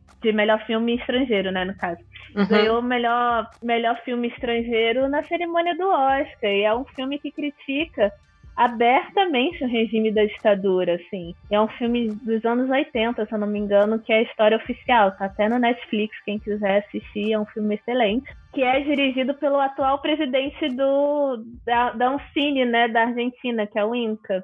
E o Inca existe há 60 anos, quer dizer, então nem a ditadura conseguiu derrotar, nem o Macri conseguiu fechar um instituto de cinema da Argentina, né? Então, olha só, são 60 anos que eles têm protagonismo e eles têm política pública onde você vai assistir cinema nacional, a, colocando no, no dinheiro do Brasil, né? A um real, dois reais, você paga o ingresso, você entra e vê um filme que não é nem o blockbuster do país, não é nem um filme Globo Filmes, né? Pra Uhum. ficar mais fácil para todo mundo entender. É filme média, filme de produtora pequena, de produtora média. E você vai, você faz fila no cinema para assistir filme do seu país. Então é uma outra cultura. Então tudo isso in- e, é, interfere na hora de você escolher um filme para ir pro Oscar e você investir nele realmente. Assim, nenhum filme tá lá só porque ele é artisticamente bom. Lógico que isso interfere em muitas coisas, é claro. Mas se você não tiver o investimento, você não chega a lugar nenhum. A questão da, da União Europeia, ela é engraçada porque é, o Parlamento Europeu ele aprovou essa lei de 30% do conteúdo europeu nas plataformas de streaming, mas ele deu liberdade para cada país do bloco aprovar a sua própria lei. E ele deu um prazo assim? de 21 meses. É porque o que acontece? É, se você entrar na lei da União Europeia mesmo como um bloco, é, essas plataformas podem escolher gerar os 30%, não só dentro do seu país, entendeu? Tipo, tem todo o catálogo lá dos países que é, fazem parte da, da União Europeia. Então ele pode escolher produzir um filme em cada país ou uma série em cada país e cumprir com a cota de 30%, normalmente. Ah, quando você, dentro do seu país, você aprova uma lei específica, tipo, dentro do território X, você precisa cumprir com tanto. Então, aí, além dele ter que cumprir com 30% do conteúdo europeu é, dentro dos países membros, né, produzir dentro da União Europeia, ele vai ter que contribuir com a cota de dentro daquele país que aprovou uma lei específica, né? Então, a França agora aprovou 25% do, de cota de tela para o streaming. Então, além dos 30% que ele vai precisar dedicar para o conteúdo europeu, ele vai precisar dedicar 25% exclusivo para o conteúdo francês, né? Hum, então aí entendi, ele entendi paga agora. um imposto para o parlamento europeu, para o governo, né, europeu, e ele vai pagar lá o quanto que a França aprovou lá na lei que ele tem que pagar de imposto, devolver o imposto para ela, né? Então, ele paga duas vezes, né? Ele investe duas vezes. Mas ele pode dizer, tipo, ó, já estou cumprindo com a cota de 30% de conteúdo europeu, comprei aqui, ó, fiz três séries na França, fiz duas na Itália, não sei o quê. E aí ele vai cobrindo com essa legislação e vai cumprindo com isso. Então, o interessante da União Europeia é isso, né? Porque ela deu liberdade para os países aprovarem ou não, se quiserem, é, uma lei específica, deu um prazo lá. Alguns adotaram isso e outros deixaram só como os 30% da União Europeia, tá tudo bem, a gente está tá bem com isso, mas aí a França aproveitou, a Alemanha, a uhum. Itália, uhum. a Espanha, assim, que foi uma surpresa, porque não tem tradição nenhuma de audiovisual, mas foi uma das primeiras a passar essa lei. E Portugal, agora no, no fim de 2020, fechou com 1%, né? Pouquíssimo, assim, mas fechou também com 1% de retorno de imposto e de cota de tela. E a Netflix já vai fazer uma série é, original lá agora em 2021. Se tudo der certo, se a pandemia de deixar, eles vão fazer. Entendi. Então, olha só, o retorno que isso gera rápido, né? Sim. Assim, até então, que conteúdo de Portugal que a gente tem no Netflix hoje? Acho que nenhum. Quase nenhum. Uhum. Nenhum. É. Não sei. Talvez nenhum. E com 1% assim, de, de cota é muito pouco para um país que não tem expressão quase nenhuma no audiovisual, que é, é, a realidade de Portugal. Mas daqui a pouco a gente vai começar a ver uma série aqui, um filme ali de Portugal. E a gente fala, opa, nossa, tem um filme português no Netflix, que eu nunca nem vi, nem sei o que, que é isso. E é por causa disso, né? Tipo, a Netflix já assinou um contrato, tipo, vamos produzir sim em Portugal e blá blá blá. Então, muita gente fala, ah, mas você não pode obrigar uma empresa é, que não é pública a pagar imposto para o governo, porque eles fazem o que eles quiserem. Também não é por aí, né? Porque se a gente der liberdade para eles fazerem o que quiserem, eles nunca vão investir Sim. No, o tanto que eles poderiam investir. Quer dizer, Portugal para Netflix poderia passar despercebido para o resto da vida, porque para eles Cara, tanto faz, assim, tipo, eu tô produzindo na Europa, eu tô produzindo na França, eu tô produzindo na Itália, eu tô produzindo, sei lá, nos países nórdicos, que agora tá super em evidência também no audiovisual. Já produzo nos Estados Unidos, estou produzindo no Canadá, que é quase um segundo Estados Unidos para mim. É isso que eu ia pra falar. Que, né, eu quero saber de Portugal? Pra mim não faz uhum. diferença nenhuma. Isso tudo que você falou só deixa evidente um negócio, assim, pelo menos pra mim, é que a gente tá ficando pra trás, isso sabe? Isso que eu ia uhum. falar. O Brasil, uhum. a gente, o Brasil, tá ficando pra trás, porque a galera, União Europeia aprovou lei, e aí os países dentro do bloco aprovam leis, outros países também aprovam leis, outros países já tinham antes.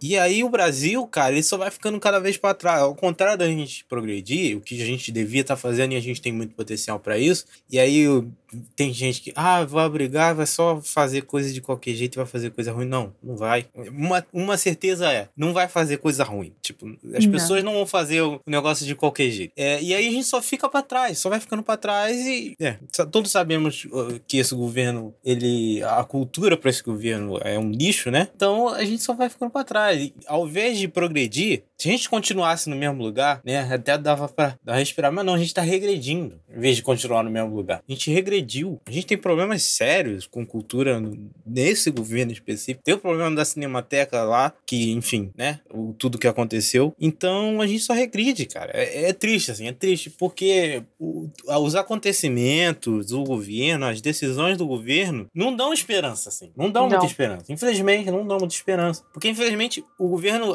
ao invés de é, criar legislações para ajudar o audiovisual brasileiro, a produção cultural brasileira, os caras estão aliados nos gringos. Tem o dinheiro, entendeu? Então os caras meio que vendem, né? Vendem a produção pros gringos. Então é, é, é só uhum. triste mesmo. Não, e não só isso, né? E quando o público, por isso que eu falei no começo desse episódio, que é importante a gente, como consumidor de séries, saber disso, saber que pé que tá, é que a gente acha que quando fala de regulamentação, a primeira coisa é, nossa, então se regulamentar, vai aumentar o imposto, vai aumentar a minha cota de. É, vai aumentar o. Vai aumentar o, o valor da minha mensalidade. mensalidade. Tipo, isso não tem nada a ver. Na verdade, você parar para pensar, quando você tem uma grande produção, você com, começa a fazer um mercado mais competitivo, na teoria vai baixar o preço, porque vai baratear. Você regulamenta isso, você começa a investir o, os próprios recursos. É tipo lei de oferta e procura, entendeu? E é o que não acontece. Eu vejo muito, tipo, a gente fazendo puta de um link agora entre Coreia do Sul e tudo mais. A, a Marina falou sobre o Canadá. Para mim, por exemplo, o Canadá, além de ser um segundo Estados Unidos, tipo, 90% das produções hoje de séries grandes é gravada em Vancouver. Só que se você parar pra pensar, não tem produção nacional em Vancouver. É uma coisa que eu, puxando na mente, falei assim: ah, vou falar da Coreia do Sul, do, de Dorama e tudo mais. Mas se você parar pra pensar Canadá mesmo, me fala uma produção canadense. Não uhum. existe. Porque apesar. Mas você fala, puta, isso é ruim? É. Só que a maioria dos atores hoje, a maioria da parte tipo de produção é da pr próprio Canadá. Então você, apesar de não ter um, um, conteúdo local, você faz essa economia, você faz esse ciclo evoluir, né? Tipo, você tem grandes faculdades de de audiovisual no Canadá, você tem uhum. faculdade de saindo de Hollywood, né, tipo Los Angeles, Nova York e tudo mais. E agora o Brasil que tem tudo para, puta, você tem um conteúdo nacional que é o modelo novela. Você, a gente já tem o nosso formato, a gente tem um conteúdo, a gente sabe como gravar e tudo mais, que você poderia explorar isso trazendo para as novas mídias, mas não, a gente parece que prefere continuar sendo só mais um no mercado, entendeu? E olha o tamanho desse país. A gente fica feliz quando tem, é divulgado uma série nova. Tipo, quando a gente tá gravando, a gente acabou de lançar é Cidades Invisíveis, né? Não, Cidade é Invisível, né? Cidade Invisível. É Cidade Invisível. Essa semana foi anunciado mais uma série da Netflix que é Depois dos 15, que é baseado num livro da Bruna Vieira, uma, uma blogueira e escritora e tudo mais. E só, acabou tamanho uhum. desse país, olha o tamanho de riquezas que a gente poderia produzir e a gente fica, tipo, me, me, é, fazendo, tipo, migalhas por pouco de atenção. E a gente fala desse governo, mas eu acho que a gente tem que trazer é que nunca o, o setor audiovisual do Brasil, a cultura do Brasil foi valorizada. O máximo, assim, tipo, ah, vou dar um pouquinho aqui, mas assim, eu nunca vi nenhum governo, desde que eu estou viva, vamos dizer assim, que incentiva o audiovisual no Brasil. Ou quando incentivo, igual o Thiago falou, é para quem tem dinheiro, é tipo a Globo. Entendeu? Anos 80, anos 70, você só tinha Globo produzindo conteúdo. Você tinha uma manchete perdida ali, você tinha a Band e tudo mais, mas sempre foi a Globo. Então isso é problemático. E isso, e a gente não tem meio que um uma luz no fim do túnel, sabe? Tipo, não sei se existe algum projeto hoje em dia na Senado, Câmara, alguma coisa para regulamentar isso. Eu, eu não vejo falar. Existe, gente? Alguém sabe? É, quando as pessoas falam do imposto, né, elas confundem muito o, o imposto da regulamentação com o imposto que encarece a sua assinatura, né? Que são duas coisas totalmente diferentes. Que encarece a sua assinatura é o ISS que o seu município cobra, o seu estado cobra. Então, se o estado que cobra o ISS da Netflix hoje e obriga ela a pagar naquele estado ou naquele município, falar, olha, a gente vai aumentar tantos por a Netflix ela vai se ver obrigada a aumentar o valor da assinatura. Então é isso que aumenta o valor da assinatura, que não tem nada a ver com, com a regulamentação, porque a regulamentação ela se pauta através dos ganhos anuais da plataforma, né? Então ela tira quando a gente fala, ah, a França aprovou 25% de imposto da Netflix para investir no fundo audiovisual francês. Não é 25% que vai sair do seu dinheiro, né, que você está pagando a Netflix. É 25% dos ganhos da Netflix ao final do ano e ela vai ali pagar aquele imposto para a França, vai investir aquilo ali. Ela tem a opção de investir aquele imposto de várias formas, né? Ela paga e ela pode captar esse dinheiro de novo, investindo em uma outra, uma outra produção. Então, ela tem a opção de fazer uma coprodução com uma produtora da França, se valer desse dinheiro também, de, de, de ter benefício desse dinheiro público fazendo essa coprodução. Ela pode fazer uma parceria com distribuição. Ela tem vários meios para ela fazer isso e gerar emprego no país, que é uma coisa que ela não faz aqui, porque as séries que a Netflix produz aqui é é, é, sempre muito fechado, né? Num, num nicho específico de grandes produtoras. Então você tem a O2 produzindo para Netflix, você tem a Gulani produzindo para Netflix, mas são duas, três, num mercado que a gente tem mais de mil produtoras abertas. E quem é, conseguiu trazer essa realidade para gente de mais de mil produtoras abertas no Brasil foi a lei do SEAC, né? Foi os míseros uhum. 3% da TV por uhum. assinatura que conseguiu aumentar o nosso mercado. E hoje o Brasil é, é o segundo maior mercado da América Latina. Então, assim, Uau, não sabia. É, falando a verdade, tipo, verdadeira, assim, sem máscaras nenhuma na minha fala, é uma vergonha que a gente esteja passando por isso, porque a gente é o segundo mercado da, da América Latina, que é um continente enorme. A gente divide isso com diversos outros países, entendeu? E a gente não está discutindo uma coisa que é benéfica para todo mundo, até para quem não assiste audiovisual brasileiro e talvez nunca vá assistir porque não gosta, tudo bem, mas ah, o que a gente produz, o que a gente está fazendo, o nosso trabalho, impacta no PIB brasileiro, sabe? Então, consequentemente, é, daqui a cinco anos, a gente poderia estar tá pagando muito menos de serviços é, específicos e básicos que a gente paga hoje se a gente tivesse uma economia criativa forte. E a gente vai pagar a conta lá na frente. A gente vai pagar a conta hoje, vai pagar lá na frente. Quando a gente for fazer uma compra no mercado e o preço estiver absurdo, porque a inflação está enorme e o PIB está super baixo. A renda per capita do brasileiro está lá embaixo, está no chão. E aí que a gente vai lembrar, tipo, poxa, a gente não tem mais indústria no Brasil, a gente não incentivou incentivou a indústria criativa, que o resto do mundo hoje fala que é a indústria do futuro. O audiovisual tem essa missão, né? E quem entendeu isso está se beneficiando pra caramba, né? O cinema na Coreia do Sul, que a gente falou aqui rápido com Parasita, é a principal indústria do país.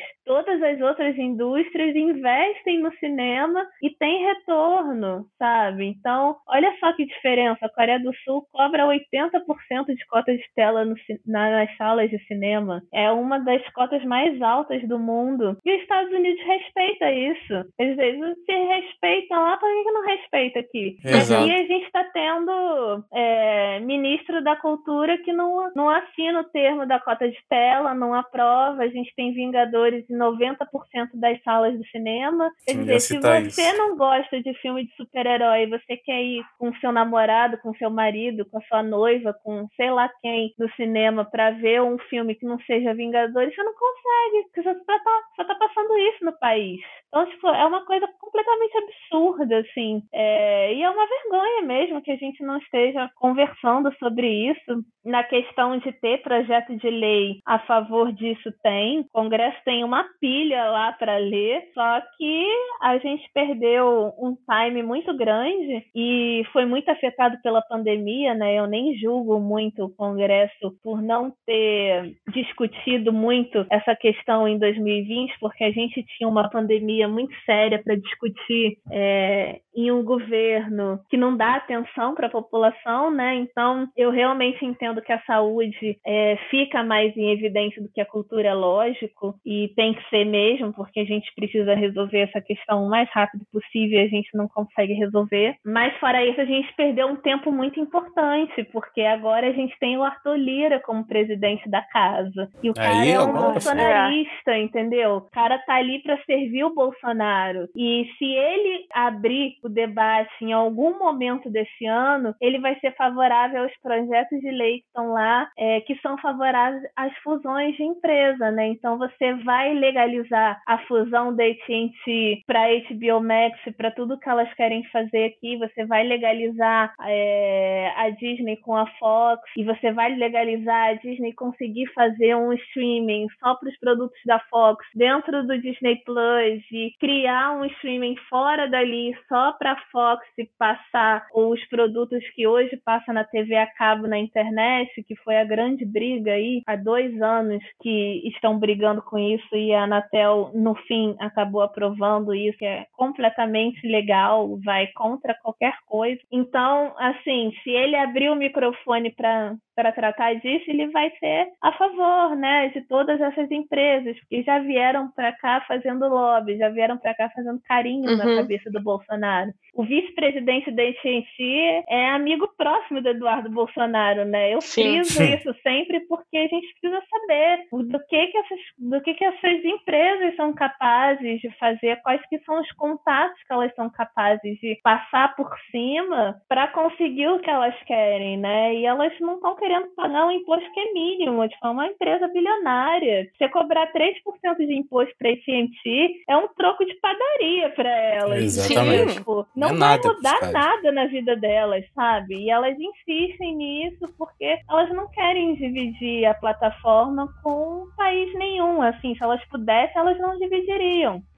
Mas como elas são obrigadas por lei, elas dividem. E elas Exato. sabem, o quanto que elas sabem que o Brasil gera lucro no, no mercado audiovisual, que elas não dão essa possibilidade do país crescer, sabe? Tipo, dane-se. Eu vou criar uma série aqui, duas ano que vem, mais uma em 2023 e vocês se virem aí. Só que aí ela vai pegar conteúdo de quem? Da O2, da Gulani, de, da Globo, por exemplo, que já fechou parceria com, com a Disney Plus. Só que elas não são o Brasil, né? A gente tem uma caralhada de gente trabalhando uhum. e se ferrando e sem dinheiro e talvez tendo que fechar a empresa porque não aguenta pagar tanto imposto no país que também é enorme para todo mundo, sem retorno, né? Sem trabalho, sem ninguém chamar para nada. Então, a, a, regula a regulamentação ela também vem nesse sentido, né? De conseguir abrigar todas essas pessoas para que elas tenham oportunidade. E a lei da França ela é muito boa nesse sentido,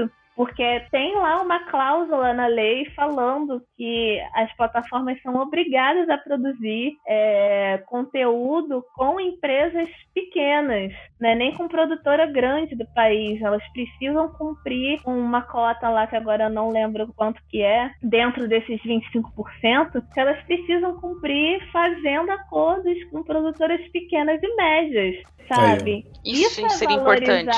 Exatamente. É. Isso é você valorizar o seu trabalhador, a sua força de trabalho. Porque você sabe que se você deixar dito por não dito, ah, o cara que está começando hoje, a produtora dele, nunca vai ter uma oportunidade de produzir para Netflix. Exato. E não deveria ser assim, né? Então, é realmente uma grande vergonha. E se torna mais vergonha ainda, não querendo diminuir esses países, quando a gente vê que o Equador, mesmo com um governo de extrema direita, recebeu o veto do Lênin Moreno, que é o presidente, né, até agora lá, para a regularização do streaming e o Congresso falou: não, a gente não vai aceitar o, aceitar o seu veto e a gente vai continuar discutindo isso aqui, porque a gente vai querer regularizar. A gente vê o Peru, o Ministério da Cultura do Peru não tem nem cinco anos que foi criado pela primeira vez no país. E eles já estão discutindo a regulamentação do streaming. E são dois casos de dois países que não têm protagonismo internacional quase nenhum. Uhum. O Brasil vai para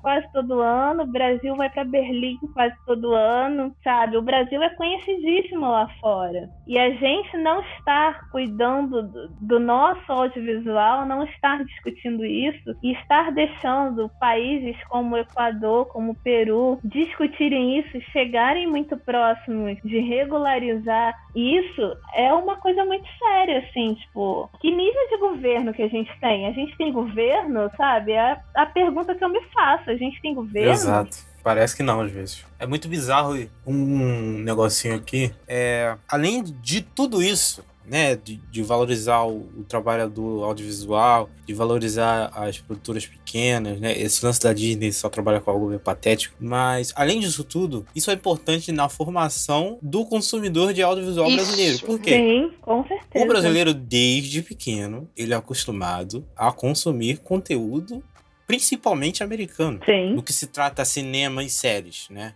outro, outros formatos até tem até um certo equilíbrio. Mas se tratando de cinema e série, a formação, né, do brasileiro é basicamente americana.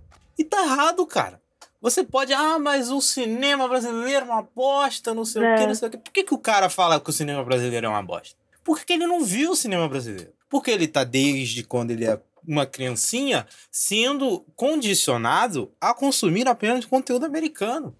É, ou que só isso? ver aquele filme de comédia também, né, gravíssimo. do Globo Filmes. é grave demais, entendeu? E vai além de só da, da treta do streaming, vai de geral, entendeu? Da produção cultural brasileira.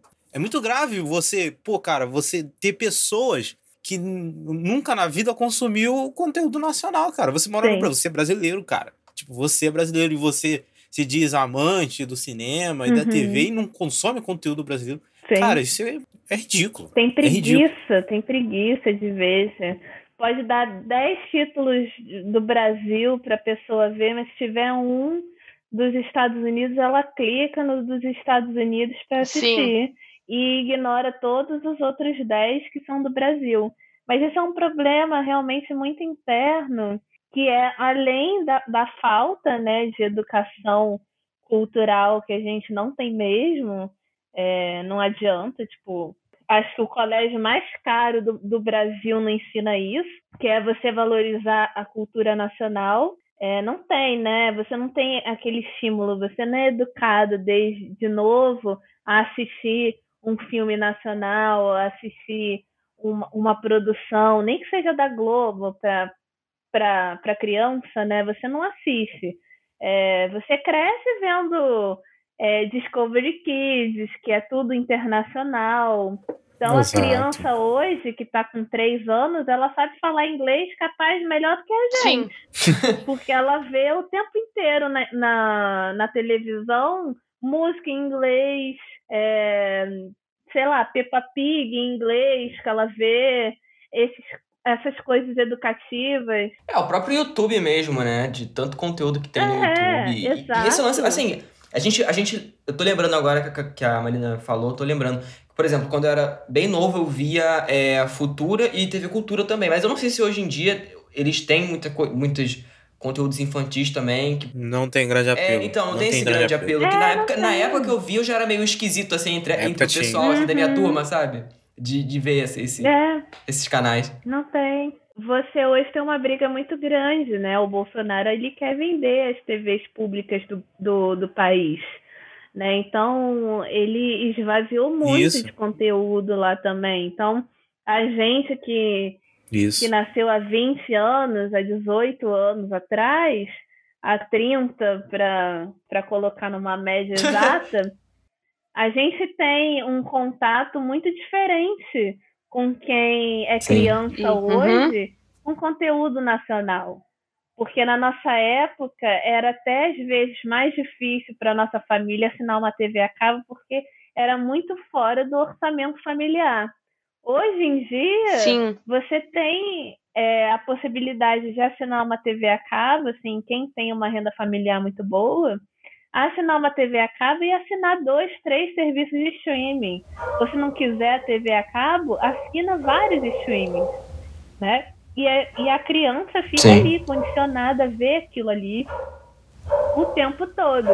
E hoje até tive uma discussão breve no, no meu Twitter, para variar, e o cara falou que não achava que era colonialismo a pessoa se referir à cidade invisível com um nome em inglês, porque quando você coloca a sua Smart TV em inglês para caçar conteúdo na Netflix, você encontra mais coisa. E eu falei para ele, tipo, cara, se você teve que procurar uma série brasileira no streaming pelo nome inglês, só isso. Inglês tem algum problema, né, querido? Só isso já te diz o quanto que é colonizado. Porque a série foi feita no nosso país, Já- foi já feita tá com atores errado. que a gente conhece, então a prioridade de acesso a conteúdo tinha que ser nosso.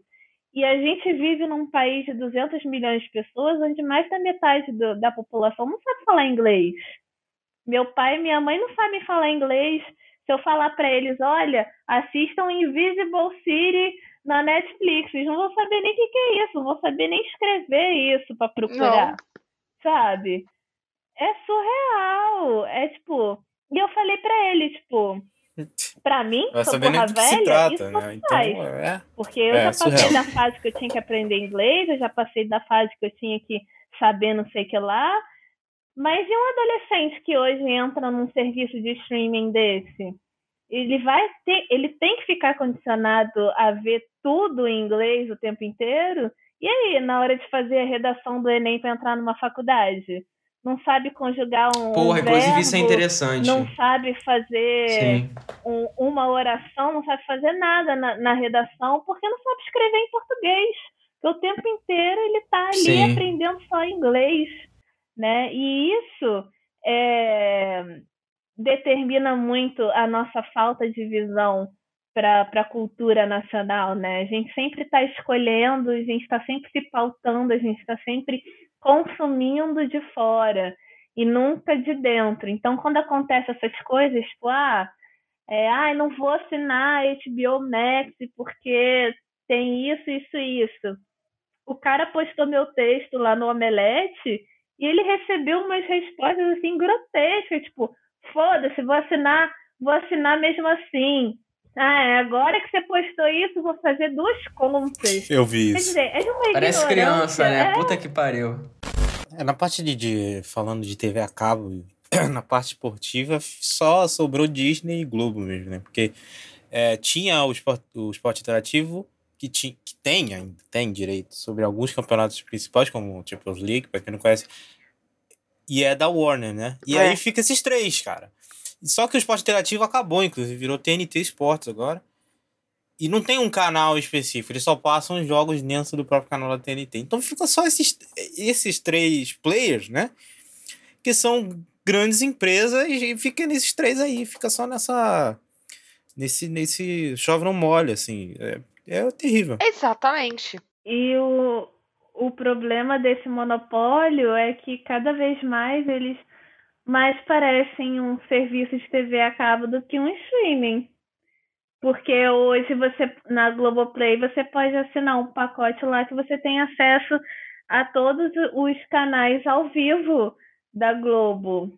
Então, para que, que você vai ter uma assinatura de TV a cabo se você pode assinar o streaming por muito mais da metade do valor que você paga hoje na TV a cabo para ver o mesmo conteúdo que você assiste por muito menos, entendeu? E aí eles querem ser praticamente uma TV a cabo para você, um- uma opção de ser TV a cabo para você, onde você pode ver esporte, onde você pode ver animação, onde você pode ver série, onde você pode ver filme, onde você pode ver novela, onde você pode ver tudo, telejornalismo, você pode ver tudo ali.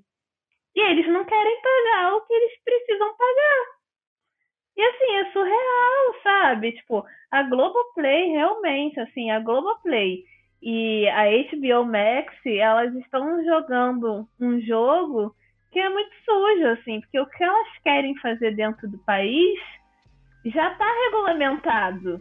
E elas não querem pagar isso, sabe? E elas não querem que ninguém discuta uma nova regulamentação para taxar tudo isso, entendeu? E é surreal, eu acho completamente surreal, sabe? Tipo, o, o quanto AT&T ela tá sendo é, mono- um monopólio realmente que ela tá fazendo na América do Sul é enorme, assim.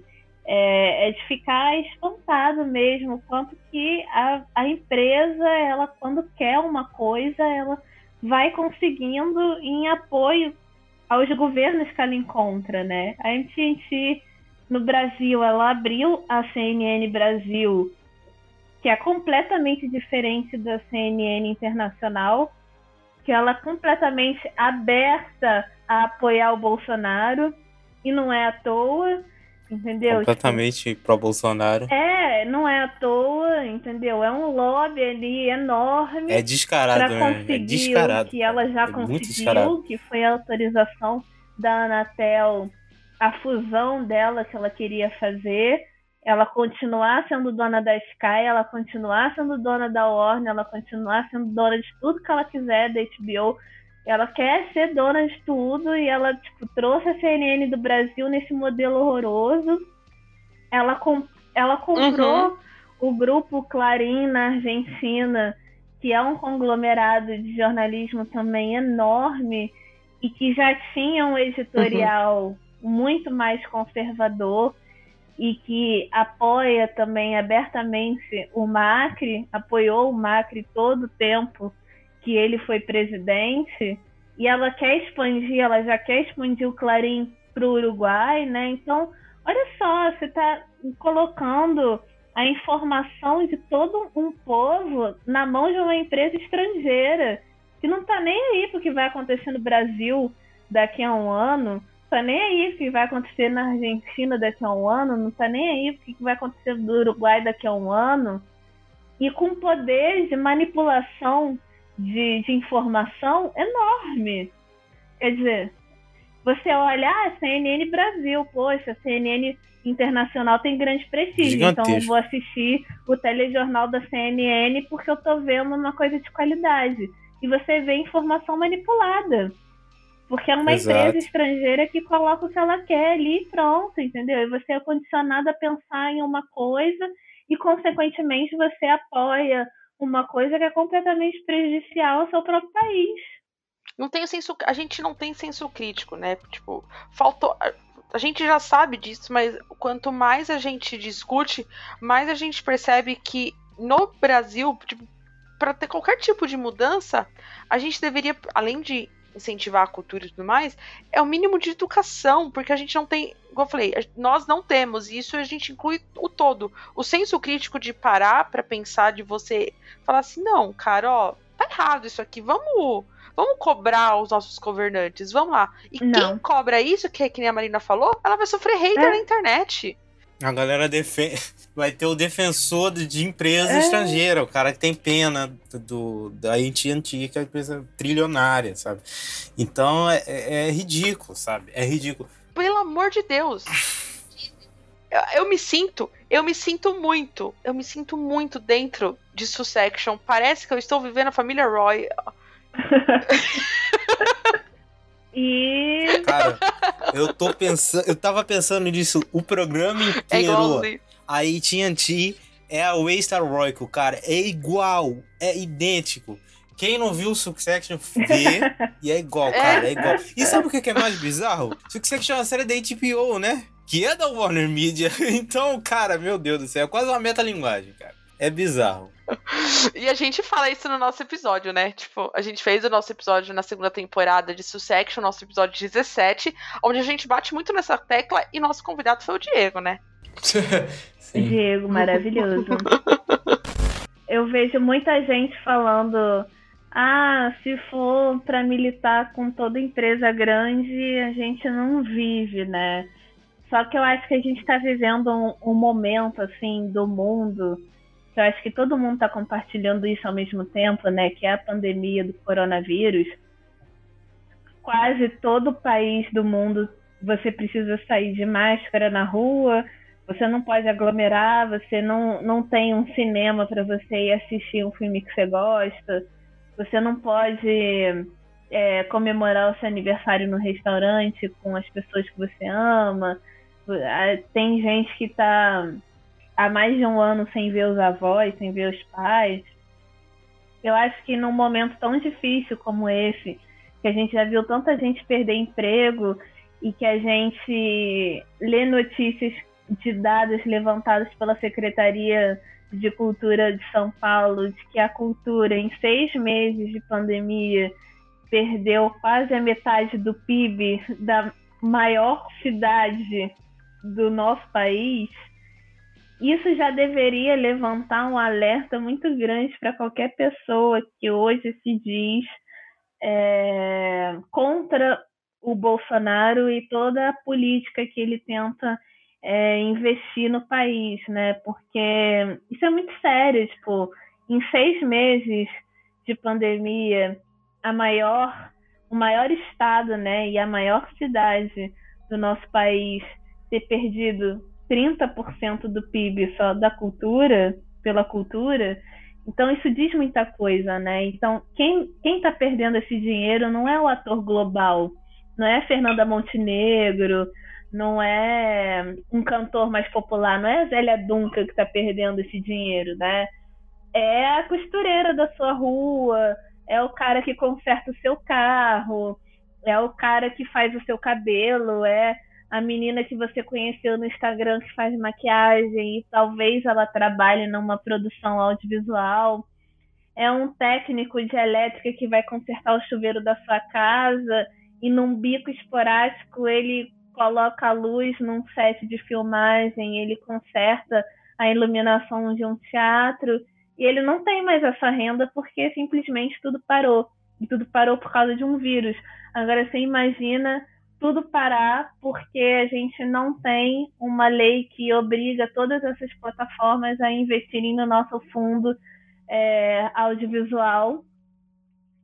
E a gente ter uma diminuição de, de produções enormes Brasil afora e a gente não ter o que a gente tem hoje, que é mais de mil produtoras abertas e a gente está dando tipo dinheiro para a costureira da nossa rua, a gente está dando dinheiro para o cara que vem consertar o nosso, o nosso chuveiro, a gente está dando dinheiro para o mecânico, a gente está pagando o salário de várias pessoas que se dedicam à gastronomia, culinária e vendem comida para esses sets de filmagem e que não vão ter mais tanta demanda, porque a gente não vai ter tantas produções sendo feitas ao mesmo tempo.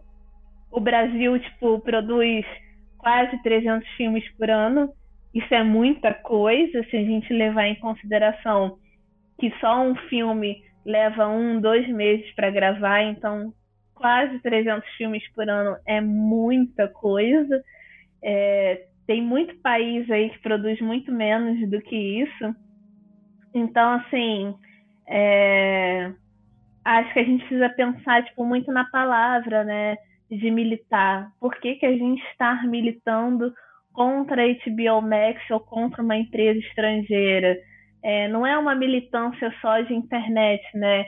É uma militância muito de olhar, tipo, eu não posso ser egoísta de olhar só para o meu entretenimento e só para o meu momento de lazer. Eu preciso olhar também para a economia do meu país e para todas essas pessoas anônimas que conseguem gerar renda porque o audiovisual brasileiro ainda existe. E se ele parar de existir, essas pessoas vão viver com uma renda mínima por mês, porque vai completamente cessar todos os pedidos que ela antigamente tinha e hoje ela não tem mais. Né? Então, eu acho que quando a gente fala em regulamentação, é, se porventura alguém não entende os termos técnicos e jurídicos disso, é, acho que vale a pena a gente pensar nisso também. Tipo, quem que está perdendo emprego por causa disso, sabe? Quem que está é, perdendo a renda familiar e quem está perdendo é, o protagonismo no, dentro desse grande país, né? E aí só para complementar com um exemplo já muito batido, que é a Coreia do Sul, que eu sempre gosto de citar, porque eu acho formidável tudo que eles fizeram, e eu acho que é, para mim, a maior indústria assim, que vai se manter nos próximos anos. É, se os especialistas da Coreia do Sul é, fecharam um acordo em dizer e divulgar que só em 1994, com quatro meses de só passar Jurassic Park no, nos cinemas do país gerou um prejuízo de 1,5 milhões de carros Hyundai para a economia do país. Então, imagine só o que, que não gera uma população de 200 milhões de habitantes e no segundo mercado maior da América Latina. Assim, fica de reflexão isso, porque eu acho que um milhão de carros Hyundai dá bastante dinheiro, assim, para um PIB do país. Dá um pouquinho, hein? Dá um pouquinho. Acho que sim. Tá. Cara, acho que a única coisa que a gente pode falar agora no final é a partir de começou no mês do mês de fevereiro, você pode trocar o seu título de eleitor até o fevereiro do ano que vem, se você mora em outra cidade. E se você tiver mais de 16 anos, você tem que tirar o seu título de eleitor e votar o ano que vem é, é a única chance de a gente poder mudar esse cenário. Por quê? Se a gente continuar com esse mesmo governo por mais quatro anos, cara, eu não vejo mais. Tipo, eu não vejo sentido nenhum de mudanças no próximo. Sentido não, desculpa, eu não vejo visão nenhuma de mudanças pro próximos. Eu acho que só vem a, a piorar isso. Então, Ah, agora a certeza, gente tem que de discutir, a gente tem que pressionar quem tem que pressionar e a gente também tem que fazer a nossa parte, ter o senso crítico, entendeu? Sim, é, eu gostaria muito de deixar que é, não condeno ninguém que vá assinar HBO Max, tudo bem. Você pode assinar, mas assim, a minha crítica muito grande à internet hoje em dia é a pessoa que assina e ela não tem a consciência do quanto que aquilo é maléfico para ela própria. Porque assinar é, serviço de streaming, todo mundo vai assinar, isso é uma realidade é, atual do audiovisual, sabe? Então você dizer, nossa, você não pode assinar a Netflix, você não pode assinar a Disney Plus, isso não existe. A pessoa vai assinar e isso é saudável, assim, mas é, é bom que ela assine com a consciência e com a vontade É ciente de da que... parada, né? A pessoa- Exatamente. é. Com a vontade de cobrar que aquilo ali seja justo para o seu país, né, de origem, e não só para o estrangeiro. É lógico, eu vou continuar assinando Netflix, o Cid vai continuar pagando a Disney Plus porque ele gosta de ver as coisas lá. Muita gente me perguntou: ah, você vai assinar a Disney Plus? Eu falei assim, gente, eu só não assino porque eu não sou fã das coisas que a Disney faz. Mas se eu fosse, eu assinaria. Assim, e no, no, no cenário atual do quanto que a gente está fazendo de malefício para nossa região, sinceramente, se eu dar 30 reais para a Disney Plus, eu já até cogitei. Eu falei assim, gente, eu pago Disney Plus, mas eu não pago HBO Max. mas isso sou eu, assim, eu não quero pagar. Assim como eu não paguei ingresso para ver Vingadores e se eu quisesse assistir o filme eu baixaria em torrent, entendeu? Mas eu tenho amigos que fizeram faculdade comigo que pagaram o ingresso para ver no cinema e eu não vou condenar nenhum deles, porque todos eles têm consciência de que aquilo também é prejudicial. Eu vou condenar se você votar no 17. É isso aí. Exatamente. Aí é uma coisa Não, e diferente. parece que quando a gente fala de, de- desse lance de, de streaming e tal, parece que. Até nesses posts mesmo que eu vejo da Marina, que fala, ah, eu vou assinar só de ódio, só porque você falou, eu vou É. ser contrário. E, pô, caraca, você pode fazer literalmente o que você quiser com dinheiro. Pode enfiar no cu se quiser. Então, tipo, Exatamente. Muita Cara, gente entende como um conta, manifesto. vou deixar pode aqui no fazer link, tá, gente? Isso. Não, é, eu sempre falo, gente, vocês, cada um tem essa consciência, cada um sabe onde Manda tem um pix pra gente. o conteúdo que mais vai ser apreciado por você e você assina. O streaming é uma realidade, é o novo modelo de ver, não tem jeito, sabe? Mas Exatamente. tem que assinar com a mão na consciência de que, tipo, poxa, realmente, eu, eu realmente gostaria que o, o streaming no Brasil pudesse abrigar mais obras audiovisuais, porque, querendo ou não, é, algum amigo meu vai trabalhar com isso em algum momento, e eu gostaria muito de ver o trabalho dele numa plataforma dessas, entendeu? É mais ou menos essa vibe, mas se quiser assinar tudo, pode assinar, tipo, acho super saudável, acho que tem que assinar mesmo. Eu super devendo. Eu sou uma pessoa que super defendo o mercado híbrido, né? Quem me segue no Twitter vê muito isso.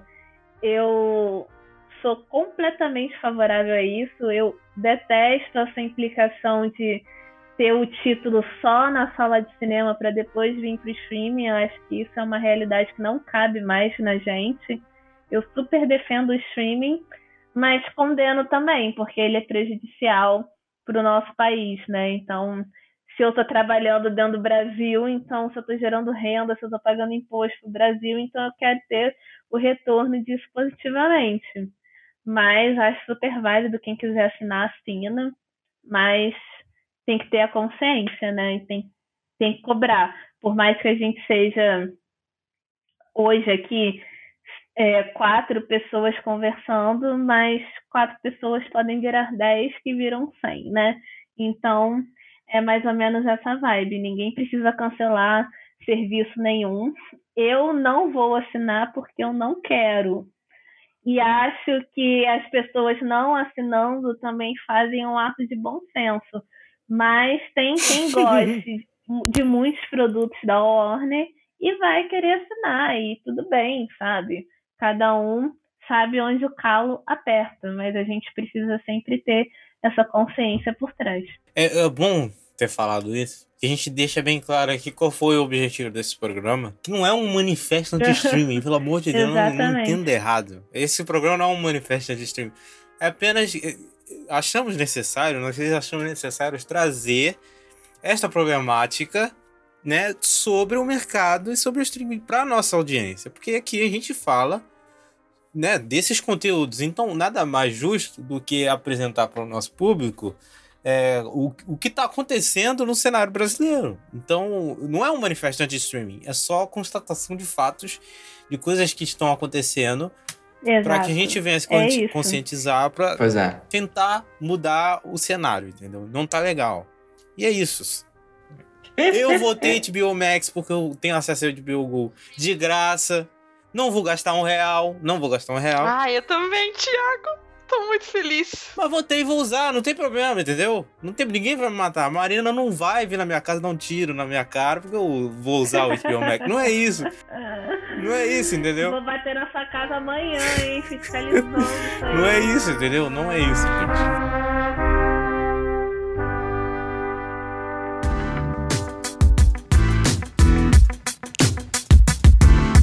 Cara, que programa incrível. É, quero agradecer imensamente a Marina. Muito obrigada por retornar ao Sirius. Já, ó, já vou, já vou prometer, hein? Ela volta, hein, gente? Pra falar de coisa boa, pra falar de série. Vai voltar. Porque o nosso episódio de Fuller House, o pessoal adorou sua participação. E por isso que a gente fez questão de trazer você de novo aqui agora. Pra falar um pouquinho sobre, né, regulamentação. Mas assim, quem quer te, a te encontrar, Marina, onde a pessoa pode te achar? Deixa suas redes, seus contatos. Fica à vontade. Ah, primeiro eu quero agradecer esse convite, que eu achei ótimo. É, eu adoro todo mundo que faz esse podcast. Admiro demais o Cid, você, o Thiago. Gosto muito da, da vibe do podcast. Geralmente eu escuto. Eu não tô muito ligada nas séries hoje em dia, porque eu tô muito ocupada de trabalho, mas escuto todas as séries que eu assisto e vocês discutindo. Foi um prazer enorme ser convidada para falar de Full House, porque é um- uma das minhas séries da vida, assim. Fiquei muito feliz. Fiquei muito feliz com esse convite também. E podem me chamar sempre. Sempre que eu estiver disponível, eu é, topo gravar com vocês. E as pessoas podem me encontrar no Twitter, que é rusninabi. E é aonde eu mais concentro a minha atividade né, de, de produção de conteúdo. Eu tô sempre lançando mais threads lá, divulgo os textos que eu faço pro Cineplot e pro Cinemação. Então, se vocês quiserem acessar é, esses canais também, acho super válido, porque além de ter os meus textos, tem é, críticas e ensaios é, de audiovisual maravilhosos dos meus colegas de site. Acho que vale a pena todo mundo dar uma olhada no Cineplot e no Cinemação. E é isso. Você também pode acessar o meu blog, que está prestes a ser modificado, mas por enquanto é simplificandocinema.home.blog. E aí você pode ler todos os meus textos falando sobre o que a gente abordou aqui em duas horas de podcast. Mas você pode ir lá conferir por vários textos e artigos e, e matérias que eu linko lá. Muito obrigada, viu, Marina? Obrigada. Cid, onde a gente acha? Eu sou arroba Souza no Twitter e no Instagram. Tem o nosso TV Time, que vai estar aí na descrição. Também faço lives lá toda quinta-feira, agora mudou. Na verdade, quinta-feira, sete e meia, no canal da Carissa lá toda semana, com ela e o Diego. Eu vou poder ver! Mudou, mudou, mudou. É. Não tava, não tava, tava ficando muito tarde. Eu nunca posso ver porque tem uma aula esse horário, mas eu fico em espírito. Pois é. E, e é isso. A gente tem também o, o Fita Errada, que é meu podcast com o Thiago, com o Diego e com o Gustavo, que a gente fala sobre jogos, filmes e música. Se vocês quiserem procurar, arroba Fita Pod nas redes e... Enfim, tá em qualquer agregador de podcast aí, incluindo o Deezer, que eu- esse podcast aqui não tá, mas o Fita, por algum motivo, tá. O Deezer não gosta da gente. É. Pois é. Dizer não gosta do Sirius. Tiago, onde a gente te acha? Bem, eu sou arroba silvatiago015 no Twitter e no Instagram.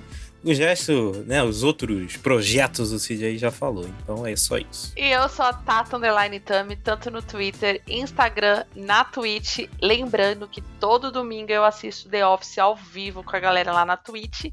Toda terça-feira eu assisto The Americans, sempre às 8 horas da noite. A gente sempre bate um papo inicial agora falando sobre o BBB, sobre tudo que vocês possam imaginar, sobre futebol, sobre governo, sobre qualquer coisa, sobre o céu azul bonitinho. E depois a gente assiste um bom episódio para quem tem Amazon Prime. Fechado? Um super beijo e até a próxima. Tchau. Valeu. Tchau, tchau. Tchau.